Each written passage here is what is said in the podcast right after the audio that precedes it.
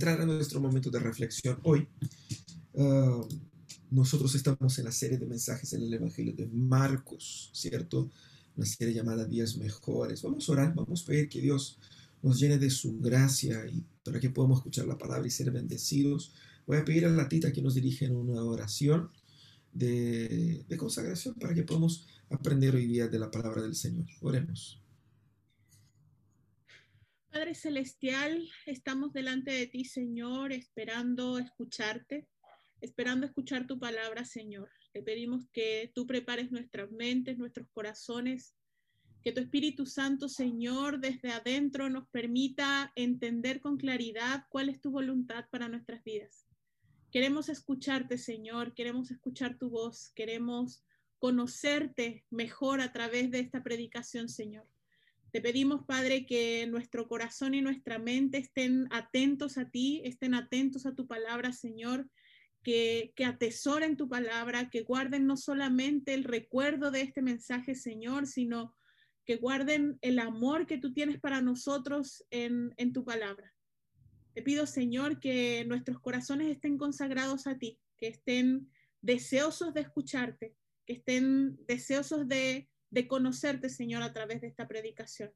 Prepáranos, Señor, en el nombre de Jesucristo, nuestro Salvador. Amén. Amén. Amén. El tema de hoy es eh, liderazgo paradójico. Y vamos a hablar sobre liderazgo, sobre el liderazgo paradójico de Jesús y que eso tiene que ver con nosotros y cómo nosotros podemos eh, aplicar a nuestro diario vivir esas enseñanzas. Bueno, Em, John Maxwell ya dijo que todo se construye o todo se derrumba según el liderazgo. Y, y eso es verdad. Todo se construye o todo se derrumba según el liderazgo. Y fíjate que cuando hablamos de liderazgo, quizás las personas asuman que es una, como que una charla más, no sé, pragmática, técnica, y que no tiene poca, no tiene poca, eh, eh, o tiene poca relevancia para para los problemas que de repente uno está viviendo. Pero fíjense que nosotros todos somos líderes de una manera u otra. Porque aquí cuando hablamos de liderazgo estamos hablando de la forma como administramos nuestras vidas, de la forma como nosotros em, tomamos decisiones, eh, la forma como nosotros eh, organizamos nuestras familias. Entonces, el liderazgo es un tema muy importante y los, las cosas que vamos a ver aquí tienen que ver con eso, ¿cierto? pero todos nosotros somos líderes de una u otra manera, es decir, influenciamos, influimos eh, eh, eh, en la vida de las personas y todas, todas las, las actitudes de liderazgo que tenemos, ellas son basadas en los modelos que nosotros conocemos, ¿cierto? ¿Y cuáles son los modelos de liderazgo que nosotros conocemos en nuestros días? Podemos nombrar ahí una serie de, estilos, ¿no? El líder opresor, el líder omiso, el líder ejecutivo, el trabajólico, el que es displicente, el manipulador, el personalista, o de una manera más positiva, el, el incentivador, el visionario, o como está muy de moda en nuestros días, sobre todo en un escenario más político, el, líder transgresor, el que rompe las barreras, el que, bueno, ah, hay, muchas, hay muchos modelos de liderazgos por ahí, ah, pero lo que tenemos que entender es que toda nuestra visión de liderazgo está distorsionada por el pecado. Más o menos, pero sí está. Y muchas veces nosotros buscamos a través del liderazgo un tipo de reconocimiento, un tipo de realización, un tipo de satisfacción que solo Cristo nos debiera dar, o solo Cristo nos da, de hecho, ¿cierto? Por eso que cuando miramos al liderazgo bíblico, nos causa cierta rareza, cierta así como extrañamiento, porque eh, es diferente es diferente tanto del típico liderazgo popular que se ve día a día en los trabajos, como también eh, es diferente del, del modelo idealizado de liderazgo que mucha gente tiene. Y Jesús pone o nos presenta una forma de entender el concepto de liderazgo que nos va a replantear eh, muchas cosas. Decimos que el liderazgo que Jesús presenta es de cierta manera paradójico, pero ¿qué significa que sea paradójico. ¿Qué es paradoja? ¿Cierto? Básicamente estamos hablando de una idea irracional, extraña, que se opone al sentido común de la, de la, y la opinión general, ¿cierto? Algo así como que no parece ser natural. O también una contradicción, al menos aparente, entre dos cosas o ideas. Y es un poco por aquí que vamos. ¿no? El modelo de liderazgo de Jesús es un modelo de antiliderazgo para muchas personas. No quise poner antiliderazgo porque no es un antiliderazgo técnicamente, pero es opuesto a la tendencia natural nuestra. Y aquí tenemos que ser bien honestos, porque cuando hablamos de liderazgo, proyectamos en otros, ¿no? Otros son los que tienen modelos equivocados y no tanto miramos hacia adentro. Pero aquí, como vamos a ver, tiene mucho que ver con nosotros. Jesús, ¿por qué presenta esa idea paradójica? Porque, como vamos a ver en ese texto, Jesús se presenta como el Salvador del mundo, de cierta manera, y ellos entendían el Salvador del mundo, los judíos, como aquel que iba a librarlos del poder opresor de los gentiles, iba a establecer el reino de Dios. Y viene Jesús y dice que él iba a ser muerto, iba a ser eh, eh, azotado, que iba a ser humillado y luego resucitaría. Y los discípulos quedaban marcando ocupado también con eso. ¿Por qué? Porque no tiene sentido, ¿cierto?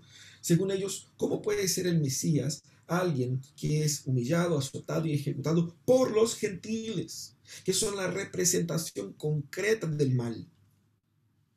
No es el papel del Mesías liberar a Israel de ese terrible yugo de los gentiles. No calzaba la, la narrativa de Jesús de lo que iba a pasar con lo que ellos esperaban. Y fíjense que, ¿cuál es el contexto del texto que vamos a leer aquí? Capítulo 10 de Marcos, ¿cierto? Todo ese capítulo 10. Jesús está entrenando a sus discípulos eh, previa a la entrada de él en Jerusalén para su muerte y resurrección. Entonces, son las últimas y principales enseñanzas de Jesús acá. Y encontramos en ese texto aquí Jesús primeramente anunciando su muerte y resurrección y luego los discípulos disputando por los primeros puestos ahí y Jesús dándoles una buena exhortación eh, y una muy clara enseñanza con relación al liderazgo, ¿cierto? Ese es el contexto acá. Después de eso Jesús va caminando hacia Jerusalén y por lo tanto ese tema es muy importante para nuestra formación como discípulos. Vamos a ver lo que dice el texto ahí. Voy a pedir al Pablo que nos dirija en esa lectura. Pablo y Danay se nos pueden dirigir en la lectura ahí de Marcos 10, del 32 al 45, por favor.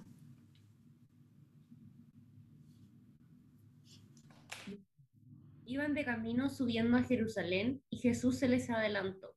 Los discípulos estaban asombrados y los otros que venían detrás tenían miedo. De nuevo tomó aparte a los doce y comenzó a decirles lo que iba a suceder.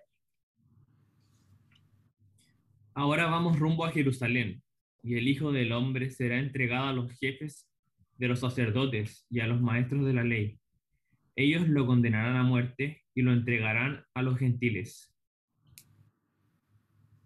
se burlarán de él, lo escupirán, lo azotarán y lo matarán, pero a los tres días resucitará. Se le acercaron Jacobo y Juan, hijo de Zebedeo. Maestro, le dijeron, queremos que nos concedas lo que te vamos a pedir. ¿Qué quieren que haga por ustedes? Concédenos que en tu glorioso rey, en tu glorioso reino, uno de nosotros se sienta a tu derecha y el otro a tu izquierda. No saben lo que están pidiendo, les replicó Jesús. ¿Pueden acaso beber el trago amargo de, la copa que yo bebo o pasar por, por la prueba del bautismo con el que voy a ser probado? Sí, podemos. Ustedes beberán de la copa que yo bebo, le respondió Jesús, y pasarán por la prueba del bautismo con el que voy a ser probado. Pero el sentarse a mi derecha o a mi izquierda no me corresponde a mí concederlo. Eso ya está decidido. Los otros diez, al oír la conversación, se indignaron contra Jacobo y Juan. Así que Jesús los llamó y les dijo, como ustedes saben, los que se consideran jefes de las naciones oprimen a los súbditos y los altos oficiales abusan de su autoridad. Pero entre ustedes no debe ser así, al contrario, el que quiera hacerse grande entre ustedes deberá ser su servidor, y el que quiere ser el primero deberá ser esclavo de todos, porque ni aun el Hijo del Hombre vino para que le sirvan, sino para servir y para, dar su vida en rescate por muchos. Muchas gracias. Ese es el texto en el que vamos a meditar y ahí nosotros vemos el modelo de liderazgo paradójico de Jesús contrastando con la mentalidad de los discípulos y con la nuestra. Todavía me resuena en los oídos lo Barça que fue el pedido de, de Jacobo y de Juan. Y, a veces cuando vemos esa, esa postura de ellos, pensamos, pero ¿cómo puede ser así? Y ahí al rato nos miramos al espejo y dijimos, pucha, si yo hago lo mismo. El modelo de liderazgo de Jesús va a confrontar con nuestra forma de vivir. Y hay tres principios que Jesús enseña acá en, estos, en esa exhortación final a sus discípulos eh, para que podamos entender cómo, cómo, cómo debemos entender el, liderazgo en la vida personal y en el mundo. Primera cosa que Jesús nos muestra acá es lo que Él nos enseña cuando eh, eh, anuncia su muerte y resurrección, ¿cierto? Lo que Jesús nos enseña es que para nosotros la voluntad de Dios debe estar por sobre la realización personal. Cuando muchas personas se proyectan en términos de liderazgo, eh, está involucrado ahí todos esos conceptos de los sueños, los planes, dónde quiero estar, lo que quiero hacer, lo que quiero ser, cómo me, van a tratar, cómo me van a reconocer. De repente aquí en la iglesia alguien hace algo y queda así, pucha, nadie, nadie dijo nada, nadie, nadie celebró conmigo, nadie me dijo, pucha, qué bonito quedó y todo eso. Hay un poco de realización personal en todo lo que hacemos. Y aquí vemos a Jesús. Jesús, eh, en vez de, de, hablar de sí mismo como líder y de su realización personal, él habla de cómo él está determinado en hacer la voluntad de Dios. Fíjate que el inicio del texto muestra a Jesús eh, caminando eh, con mucha determinación hacia Jerusalén. Él caminaba con determinación, los discípulos seguían asombrados y la gente asustada. Porque el rumor de lo que iba a pasar en Jerusalén ya estaba fuerte. Y, en ese camino Jesús no se detiene, Jesús no se deja llevar por la multitud. Él va hacia el peligro, podemos decir así. Y el clima emocional era, un clima raro. Jesús va con mucha intencionalidad hacia Jerusalén. Pero en ese trayecto Él separa a los doce. No dice eso a todos, dice a los doce. Lo lo que significa que ese anuncio de Jesús de que Él iba a morir, iba a ser azotado, sería eh, algo muy explícito para los discípulos. No era una conversación de pasillo que después ellos podrían haberse olvidado. Eh, y que por eso no, no habían entendido. No, Jesús los reúne y les dice con todas las letras lo que iba a pasar. Es impresionante el relato que da Jesús, porque aquí vemos el relato más completo de lo que iba a suceder con Jesús, ¿cierto? Él eh, dice, los judíos y los gentiles se unirán para condenarme, él sería condenado, él sería juzgado y condenado, los gentiles ellos me humillarán, me maltratarán y ellos eh, me crucificarán de cierta manera. Me, muerto, no dijo crucificado. Pero al tercer día resucitaré. ¿Cómo, cómo, cómo interpretar esas palabras? Eres un discípulo de Jesús, está ahí con ellos, ahí escuchando esas palabras. ¿Cómo, cómo interpreto? ¿Cómo puede ser cualquier movimiento, cualquier proyecto coherente con esas palabras. Estás siguiendo a Jesús, dejaste todo para seguir a Jesús y él dice, voy a morir y después voy a resucitar. Pero ese mismo Jesús está siguiendo, dejaste todo para seguir a Jesús. ¿Por qué? Porque Él es el que nos va a librar del yugo de los gentiles. Y ahí Él viene y dice, los gentiles me maltratarán, me azotarán, me matarán y me condenarán injustamente. Como que, escucha, Jesús está matando el movimiento gente aquí, unida aquí, detrás de ti. ¿Y por qué no tiene, eso no calza con el proceso lógico de un movimiento que ellos imaginaban que Jesús estaba creando, que era, vamos a unir las personas, vamos a tener un gran líder y vamos a derrotar Roma. Jesús dice, no vamos a derrotar Roma, yo voy a morir, pero después resucitaré. Y quizás ellos pensaban, ¿y de qué sirve eso? Este es el conflicto que vivían ahí, ¿no es cierto? Ah, ¿Qué tipo de movimiento Jesús entonces estaba liderando? Jesús dijo, eso va a pasar en Jerusalén. Jesús ya lo sabía. Jesús les estaba anunciando. Jesús no estaba yendo al desconocido. Jesús sabía exactamente lo que se estaba metiendo. Y los discípulos podrían pensar, ¿cómo vamos a impedir que eso pase? ¿Será esa la razón por la que Jesús nos está llamando a, decir esas cosas? ¿Para que pongamos las manos en armas y luchemos? ¿Qué tipo de proyecto puede ser ese? Porque suena mucho a fracaso y no a victoria. ¿Y por qué Jesús está tan determinado a ir a Jerusalén? Jesús, si tú sabes que van ahí a matarte, a, condenarte, no vayas. No vayas. ¿Cierto? Sería la, respuesta más obvia. Ah, pero Jesús cuenta todo eso para sus discípulos, primeramente para establecer un punto pedagógico después de su resurrección. Porque Jesús está jugando otro campeonato aquí. Jesús no está jugando en la liga local como los discípulos, ¿cierto? Jesús está jugando eh, eh, en la Champions League solo, ¿cierto? Él está jugando otra, otra, otra liga, no es esa. Y por lo tanto, cuando Jesús dice esas cosas a sus discípulos, es primeramente para que en el futuro, cuando Él resucite y vuelva, los, los ángeles puedan decir, como dijeron, recuerda cuando Él te dijo que eso iba a pasar, y ahí se le cae la tecla y le ah, verdad. Pero también lo que Jesús quiere con ese anuncio previo de su, de su sufrimiento es enseñar la naturaleza verdadera del reino de Dios. Mira, nosotros no estamos aquí para luchar contra ese imperio romano apenas. ¿Ya? Esos imperios pasarán. Estamos luchando contra algo mucho más poderoso. Nos vamos a derrotar Roma, vamos a derrotar la mismísima muerte es otro nivel. Aunque ellos no tenían la comprensión plena de lo que significaba eso, esa enseñanza se iba acumulando hasta llegar a una comprensión más eh, eh, eh, plena en el futuro. Pero también es para probar la fe de ellos. Porque si Jesús dice, yo voy y ahí me van a hacer esto, esto y esto, ellos podrían decir, ya, entonces, hasta aquí no más quedamos, Señor, que Dios te bendiga, que vaya en paz, y porque, o sea, es un costo, si van a hacer eso contigo, imagínate lo que van a hacer conmigo, ¿cierto? Que no soy nadie.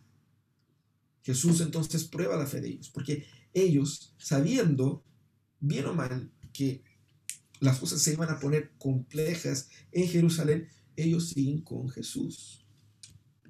Ellos no abandonaron a Jesús. Así que la determinación de Jesús frente a lo que le iba a suceder muestra que Él pone la voluntad de Dios por sobre la suya. Él dice que va a sufrir, pero dice, voy con sufrimiento y todo para hacer la voluntad de mi Padre. Jesús da el modelo de liderazgo cuando Él, él paga el precio sabiendo que tiene que pagar el precio. No se hace la, la víctima como muchas veces nosotros hacemos. Ay, que estoy sufriendo tanto, que nadie me reconoce, que nadie me quiere. Él no está pensando en él, él está pensando en hacer la voluntad del Padre, de cumplir con su misión, su realización es la voluntad de Dios. Y nosotros tenemos que trabajar eso en nuestro corazón. ¿Cuál es tu realización? ¿Qué es lo que para ti es la realización de tu vida, tu realización personal? Que te promuevan en tu trabajo, que te den un, no sé, un aumento de sueldo o que te reconozca, que te ponga una placa con tu nombre. No sé cuál es tu sueño. Aquí el sueño de Jesús es hacer la voluntad del Padre y ese debe ser nuestro sueño también. Esta es la meta. Obedecer a Dios, aquí como vemos acá, también implica sufrimiento. Jesús quería hacer la voluntad del Padre y implicaba eso y sufrimiento. Y Jesús dijo claramente a sus discípulos, el camino del discipulado es un camino de cruz. Si usted no quiere sufrir, bueno, anda a otra religión, porque aquí, aquí se sufre, pero solamente aquí se vive. Si el Mesías caminó por ese camino, ¿qué decir de nosotros? Obedecer a Dios también implica el sufrimiento. Obedecer a Dios también implica a cargar su propia cruz, a negarse a sí mismo, a no basar su valor en la aceptación popular. Jesús no estaba aquí compitiendo por, por la aprobación de la gente, porque él sabía exactamente que él iba a ser recibido en Jerusalén como el que venía, el, el rey, como aquel que venía, ¿no es cierto?, de parte de Dios. Y la misma gente lo iba a gritar crucifícalo días después. Él no estaba aquí luchando por aprobación popular y tampoco debemos hacerlo nosotros. Dios ya nos acepta en Cristo. Yo tengo que ser popular en el cielo. Yo tengo que encontrar mi realización en los planes de Dios. con esos principios yo comienzo a fundamentar la forma como administro mi vida. No importa los likes, no importa las, los reconocimientos, los aplausos, no importa lo, lo, lo, lo, importante que la gente me haga sentir. Mi mente tiene que estar concentrada en Dios, en la voluntad de Dios, por sobre la mía. El nivel de salvación que Cristo vino a traer aquí era mucho más profundo que simplemente liberar de las esferas momentáneas de opresión. Él vino a, a trabajar y a solucionar el problema de fondo, que transforma también eh, los problemas más prácticos de la vida. Él no estaba preocupado simplemente en la mera alternancia del poder político, en el clamor popular de aquel momento. Él no vino a darnos simplemente una vida acomodada ahora, ni vino a, dar una vida acomodada para los discípulos en el primer siglo. Él vino a darnos vida, punto. Por eso nosotros debemos eh, eh, ver en Jesús como modelo de liderazgo, entendiendo que cuando Él pone la voluntad de Dios por sobre la realización personal, Él nos enseña y nos llama a hacer lo mismo. Y Él entrega su vida, como vemos en el versículo 45, dar su vida en rescate de muchos. Lo que Jesús estaba haciendo aquí es una entrega voluntaria. Él se metió en eso consciente y voluntariamente, intencionalmente y para la gloria de Dios. Por lo tanto, debemos eh, eh, eh, ordenar nuestras vidas de esa manera, poner la voluntad de Dios por sobre la nuestra, por sobre nuestra realización personal, que nuestro sueño sea el sueño de Dios. La segunda cosa que Jesús nos enseña acá es la importancia de la paciencia por sobre la productividad. Fíjense que Jesús tuvo que ser muchísimo paciente porque hasta ahora me indigna la propuesta de Juan y de Jacob. Ellos después de haber escuchado, no necesariamente después, así, la idea es que en ese contexto de yendo hacia Jerusalén, podría ser quizás un día después o dos días o un tiempo después, pero realmente después de haber escuchado por tres veces, capítulo 8, capítulo 9, capítulo 10, Jesús habla de su muerte y resurrección. En cada una de esas veces Él va añadiendo más información y más detalle que se cumplen finalmente todos ellos. Y ellos entonces se acercan a Jesús básicamente y dicen, Señor, queremos hacer una propuesta, pero me tiene que decir que sí. Como chico, parece cabrón chico, ¿no? Eh, ¿Qué quieren ustedes? Bueno, que en tu reino, ellos imaginaban un reino terrenal, ¿ya? Jesús reinando como rey, rey de verdad, así como en tu reino, que eh, yo y mi hermano nosotros seamos tus primer ministros, dos primeros ministros, el primero y el, el viceprimero, ¿cierto? Eh, que uno se sienta a tu derecha y otro a tu izquierda. Queremos estar, eh, está el Padre, estás tú y estamos nosotros. Y después el resto. Nada más querían ellos, nada más. Um, y eso muestra claramente que no habían entendido lo que Jesús había dicho. Ellos tenían una visión muy pobre del reino y muy limitada, así como los demás discípulos. Uh, y creía que Jesús eh, estaba apuntando también a esa visión de reino. ellos piden un espacio de relevancia especial en esa nueva dimensión, eh, pensando que eso les haría ser mejores o más importantes. Y está ahí una, una petición que muestra tanto lado pecaminoso como ingenuo de la parte de ellos, ¿no? Eh, donde uno carnalmente piensa, pucha, no sé si, no sé si pegarlos o abrazarlos, o sea, de tan ingenuos que pueden ser, o de tan ignorantes que pueden ser. Ah, pero el punto es, ya, la propuesta de ellos es absurda, pero es la carne hablando, ¿ya? Lo que llama atención es la respuesta de Jesús, ¿cierto? Jesús les dice, eh, ustedes pueden tomar del, trago amargo que yo estoy tomando, del bautismo que estoy, que, al, que voy a ser sometido. Jesús estaba hablando, cuando habla de trago, estamos hablando normalmente eh, de, la, de la ira. Por eso en el Apocalipsis habla de las, copas de la ira de Dios, ¿cierto? El trago amargo tiene que ver con eso, de, experimentar el sufrimiento, el dolor de la ira de Dios. Y el bautismo apuntando su muerte, ¿no? Muerte y resurrección. Em, ustedes pueden participar de eso, del sufrimiento que estoy viviendo y de la muerte que estoy enfrentando. Y ellos sin entender lo que Jesús proponía, ellos dijeron que sí, porque ellos quizás pensaban que el sufrimiento era ese sufrimiento acá, de pucha, estamos caminando de un lado para otro, la gente no nos quiere y eso es. y el bautismo, quizás pensando en términos más concretos incluso del bautismo, ah, no tenían la comprensión plena de lo que significaba, muy probablemente. Por eso dicen, prontamente, si podemos, lo que hace con que sea más varsa la propuesta, porque muestra claramente que no entiende Jesús, entonces dijo, ok, Jesús les sigue el juego. Y dice, ok, ustedes serán, de hecho, ustedes beberán de la copa y serán bautizados con el bautismo que, yo seré bautizado. Es decir, ustedes también serán perseguidos, torturados, afligidos, finalmente muertos. Por esa misma gente que yo dije que me iba a perseguir, matar. Pero ellos también iban a resucitar en Cristo, no ahora, pero en el futuro, con base a la resurrección de Cristo. Por eso también participa del bautismo de Jesús, así como nosotros somos llamados a participar de ese bautismo, morir con Cristo para resucitar con Él. Bueno, volvemos acá. Eh, la respuesta de Jesús muestra su relación entre la obra redentora y el concepto de liderazgo. Cristo era el modelo de líder porque nada tiene sentido en la vida si yo no entiendo cómo Cristo al redimir reordena la realidad. Nada tiene sentido si yo no veo la vida a la luz de lo que Cristo hizo en la cruz. Y la gloria que los discípulos querían acá, esa gloria todavía no era tema. No era el tiempo para la gloria. Ya vendrá, pero no es ahora.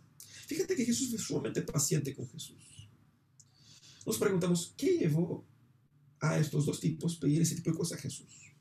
Quizás tenía mucha confianza en Jesús, quizás tenía una autoestima bastante elevada, porque escucha, hay que tener valor para pedir ese tipo de cosas, incluso en contra de sus amigos. ¿Y cómo no podía entender a lo que apuntaban Jesús? Estaban cegados, estaban limitados en su conocimiento, ¿no? así como nosotros también tenemos ese tipo de, de limitación para comprender ciertas cosas. Pero Jesús responde con paciencia. Jesús está caminando hacia la cruz a días de su crucifixión. Jesús les había dicho muchas veces que él iba a ser muerto, resucitado. Y ellos aún no entendían los discípulos más cercanos a Él, aquellos que vieron los milagros, que, que, que fueron testigos de, de cosas maravillosas, todavía ellos, más que cualquiera, ellos tenían todo para creer y entender lo que Jesús decía y todavía no entendían. ¿Qué decir de la gente? ¿no? Por eso, quizás muchos de nosotros se enojaría muchísimo con ellos y diciendo, Pucha, yo estoy tratando de hacer algo serio acá, de salvar el mundo, y ustedes quieren saber quién va a ser el más importante. Jesús fácilmente los podía subir y bajar, pero no lo hace. Le sigue el juego. Jesús no es condescendiente con ellos. Jesús les corrige teológicamente la postura de ellos, pero no los destruye como quisiéramos nosotros. No los humilla como quisiéramos nosotros. Jesús está consciente de su meta final y de la importancia de morir. Él corrige a los discípulos. Él no niega la productividad en el contexto aquí, que sería caminar hacia la cruz. Él no niega eso. Ni pone eso como eh, eh, algo eh, cuestionable. No, él está consciente de hacia dónde tiene que llegar. Los discípulos todavía no entienden. Él puede decir, ¿sabe qué? Me cansé de ustedes. Vayan a hacer otra cosa. Ustedes no han entendido nada. Él no elimina a los discípulos tampoco. Él insiste en paciencia con ellos. Porque Él pone las personas por sobre las cosas acá. Jesús trataba con ellos en el proceso, en la etapa cognitiva, espiritual en la que ellos se encontraban. Jesús entendía la limitación y entendía en qué momento de, la, de la jornada espiritual de ellos ellos estaban y Jesús los trata así. Qué hermoso modelo de liderazgo. Qué paciencia Jesús ha tenido contigo y conmigo. Porque son tantas oraciones que nosotros hacemos y que pedimos tantas cosas terribles a Dios, que es una bendición que no nos haya dado todo lo que hemos pedido. Jesús tenía paciencia con ellos porque ponía a las personas por sobre las cosas. Ese perfecto equilibrio entre la determinación de Jesús y la paciencia de los desvíos de los discípulos muestra el padrón abrangente del liderazgo de Jesús. Él sufre a escuchar ese tipo de preguntas. Así como sufrió cuando Pedro le dijo, no, Señor, por ti yo moriré. Y él dijo, no, Pedro, me vas a negar. La paciencia de Jesús. Somos llamados a imitar la paciencia de Jesús con las personas, pero no a ser condescendientes con sus errores, sino que pacientemente educarlos para guiar hacia la meta que Dios estableció. Las personas por sobre las cosas. Pero hay un tercer aspecto acá que Jesús muestra. Cuando los discípulos escuchan la pedida de los, hermanitos, se enojan, obviamente, hasta nosotros, ¿no? Ah, pero ellos se enojan no porque son eh, conscientes de la, del verdadero reino de Jesús. No, ellos querían esto también, ¿cierto? Ellos se sintieron pasadas atrás. Por eso estaban enojados con los hermanos. Ellos compartían el mismo sentir de ellos, pero no lo habían dicho. Y ya habían hablado entre ellos quién sería el más importante. Estaban, Jesús todavía no muere y ya están distribuyendo cargos. ¿ah? Qué hermoso, ¿no?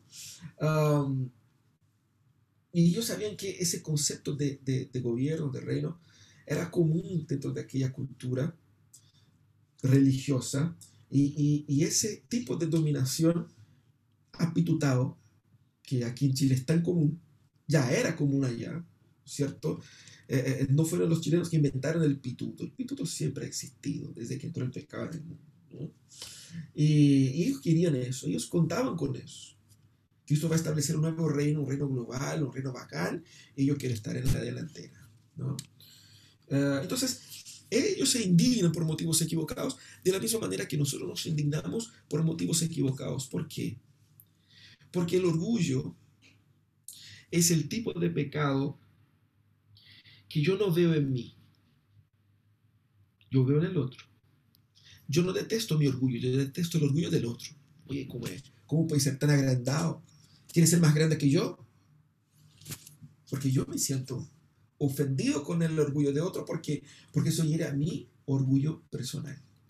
Fíjense que el orgullo no es un, eh, un pecado eh, gregario, es siempre, es siempre divisionista. Porque el orgullo tiene que imponerse por sobre otros. Los hermanos, por el lazo de hermandad, se unían ahí para imponerse por sobre los doce. Pero seguramente este orgullo les iba a hacer comerse unos a otros. También es así como el orgullo funciona.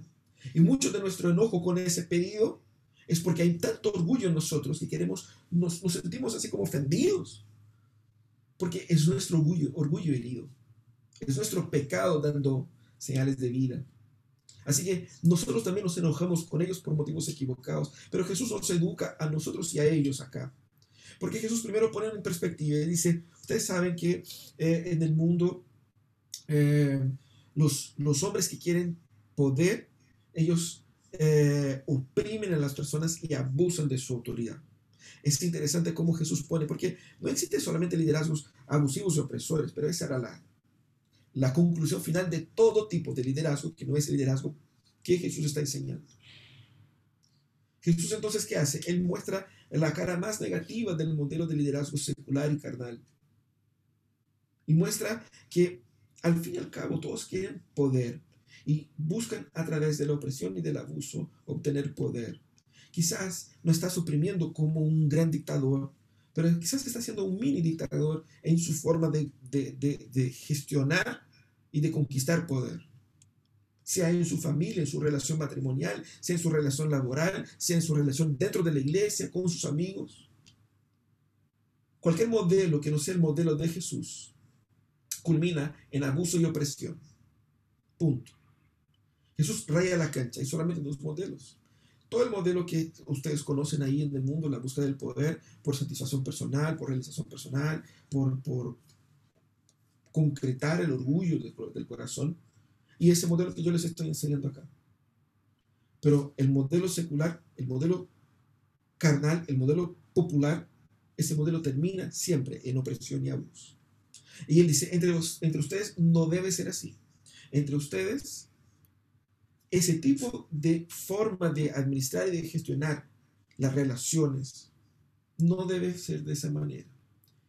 Él dice que no debe ser así ¿por porque cuando la gracia transforma su corazón, ella te va a librar de las estructuras de pecado que te llevan a vivir de una forma dominada por el orgullo. El creyente no puede decir que es esclavo del orgullo, porque cuando es librado y regenerado por Jesús, Somos libres del dominio del pecado. Podemos luchar contra el orgullo y podemos vencerlo, pero no podemos decir el orgullo me domina. No. El no creyente, aquel que no es regenerado, ese sí todavía está bajo el dominio del pecado del creyente. ¿no? Entonces, cuando la gracia nos transforma, transforma profundamente nuestra identidad. Si transforma quien yo soy, va a transformar lo que yo quiero, va a transformar cómo veo las personas, cómo trato a las personas y cuáles son mis ambiciones en la vida. Por eso ella restaura las relaciones humanas. La gracia va a hacer con que su matrimonio sea un matrimonio mejor porque, porque va a transformar a ti como una persona más parecida con Jesús. Y si eres más parecido con Jesús, tu matrimonio será un matrimonio más armonioso. Cuando dos personas que están buscando, luchando contra sus pecados, buscando caminar hacia Cristo, eso tiende a, a hacer con que la presencia del pecado disminuya y la gracia siga creciendo entre ustedes. Transforma. Personas regeneradas van a replicar el modelo que les dio vida. Si yo tuve vida a través del sacrificio sustitutivo de Cristo, ¿qué es lo que debo hacer? Debo vivir según ese modelo que me dio vida. ¿Qué modelo es ese? De poner al otro en primer lugar, de servir más que conquistar, yo no tengo mérito, mis méritos murieron en la cruz. Y en la cruz yo descubrí que yo soy el más grande pecador y el hijo más amado del mundo. Por lo tanto, en la cruz, cuando el Mesías, el Señor, se humilló y Él me dice, yo hice eso para que tú hagas lo mismo. Humíllate por otros, para bendecir a otros. Esa es la lógica que Jesús está aplicando acá el Evangelio debe determinar la forma como yo actúo. Personas regeneradas deben replicar ese modelo que les dio vida, de poner el otro primero, así como Cristo hizo conmigo. Porque la gracia viene a transformar la forma de liderazgo, ella viene a resignificar todas las cosas. Un modelo de liderazgo centrado en el prestigio personal es una característica de una persona que está distante del Evangelio.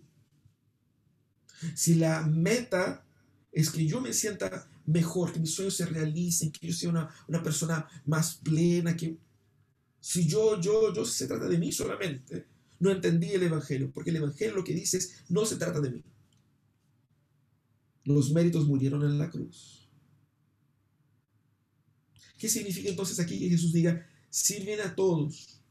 El que quiere ser el primero debe ser el que sirve a todos, el esclavo de todos. No significa aquí abdicar del liderazgo práctico de forma literal, porque muchos toman eso como una autocomiseración, así como que, ay, no, yo no soy nada, yo no soy nadie, ¿quién soy yo? No, no, ¿cómo voy a ser? Yo soy simplemente un servidor. Esa falsa humildad, humildad que mucha gente tiene. Jesús no hizo eso. Jesús dijo, yo soy el Señor, yo soy el Maestro. Jesús estaba caminando hacia la cruz con determinación. Jesús no, estaba abdicando de, sus, de, sus, de, su, de su misión, por entender que él era servidor. Aquí estamos hablando no de abdicar de realizar cosas, de liderar técnicamente. Estamos hablando de las motivaciones que subyacen ese liderazgo. Jesús tampoco rechaza su propia autoridad, ni quiere que nosotros al servir a otros rechacemos eh, y neguemos las estructuras de autoridad que existen.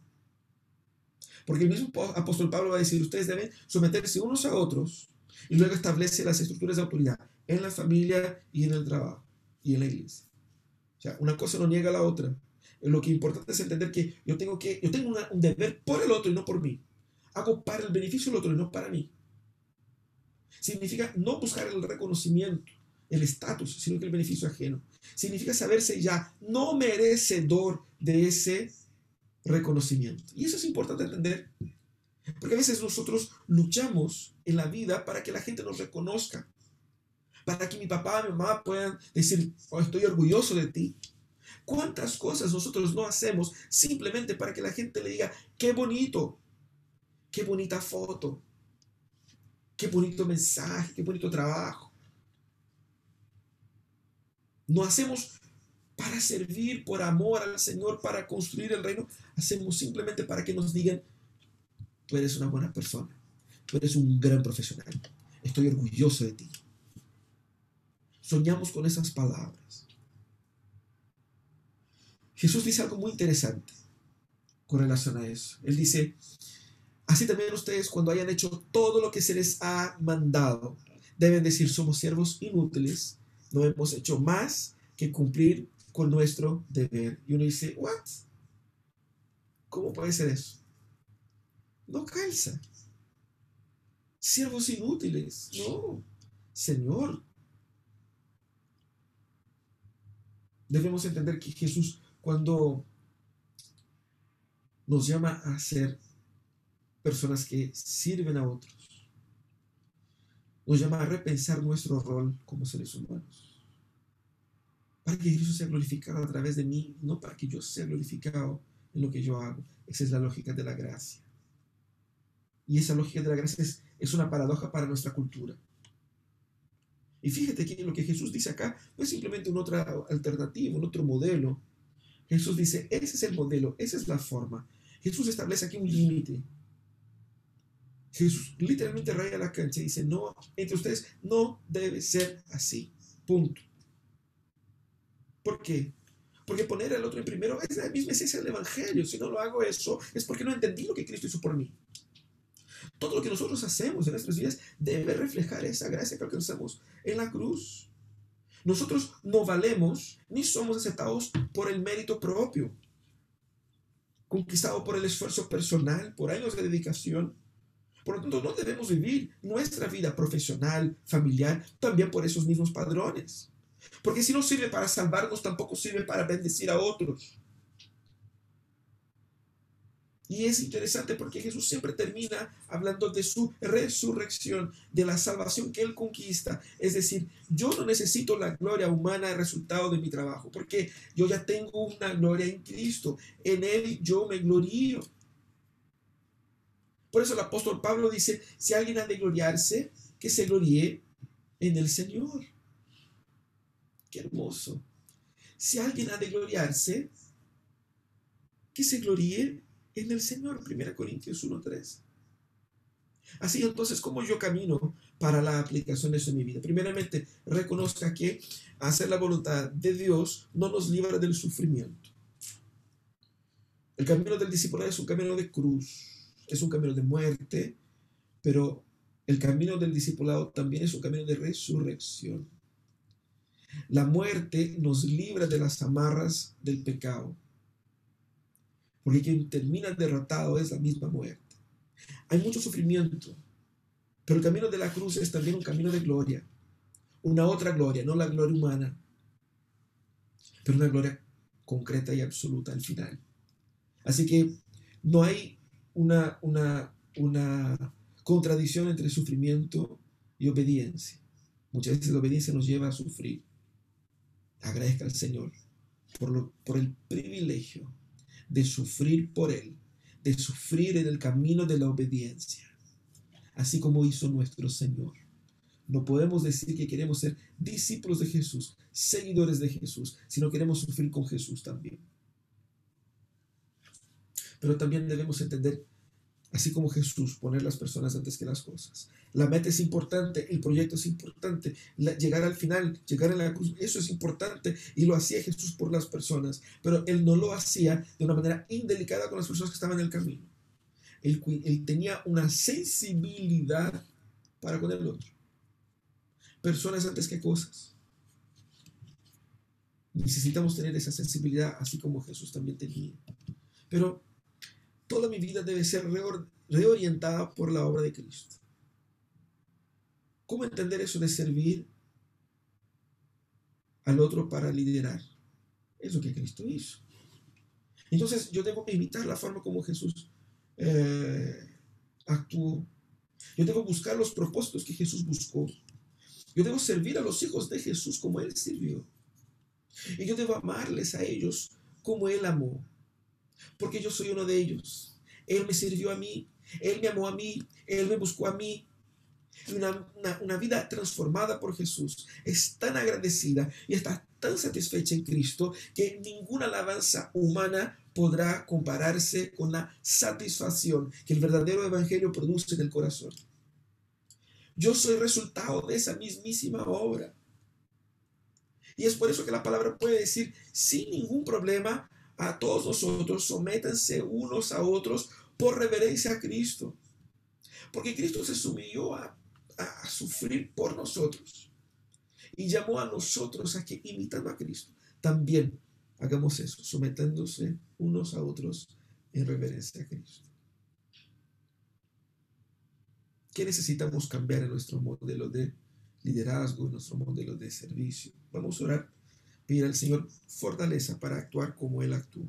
Señor amado, tu palabra es bastante clara al mostrar ahí en, en ese encuentro de Jesús con los discípulos lo que significa verdaderamente ser un seguidor de Jesús y vivir bajo ese modelo honesto y verdadero de liderazgo. Ayúdanos, Señor, a llegar ahí. Danos, Señor, de tu gracia, tu sabiduría, para que podamos cumplir con ese desafío de, de, ser más parecidos con Jesús. Primeramente, Señor, poniendo al otro en primer lugar.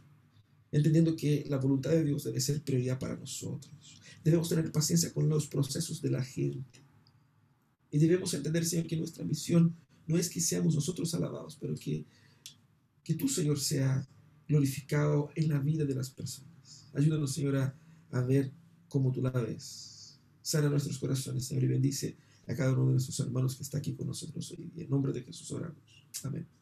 Y amén.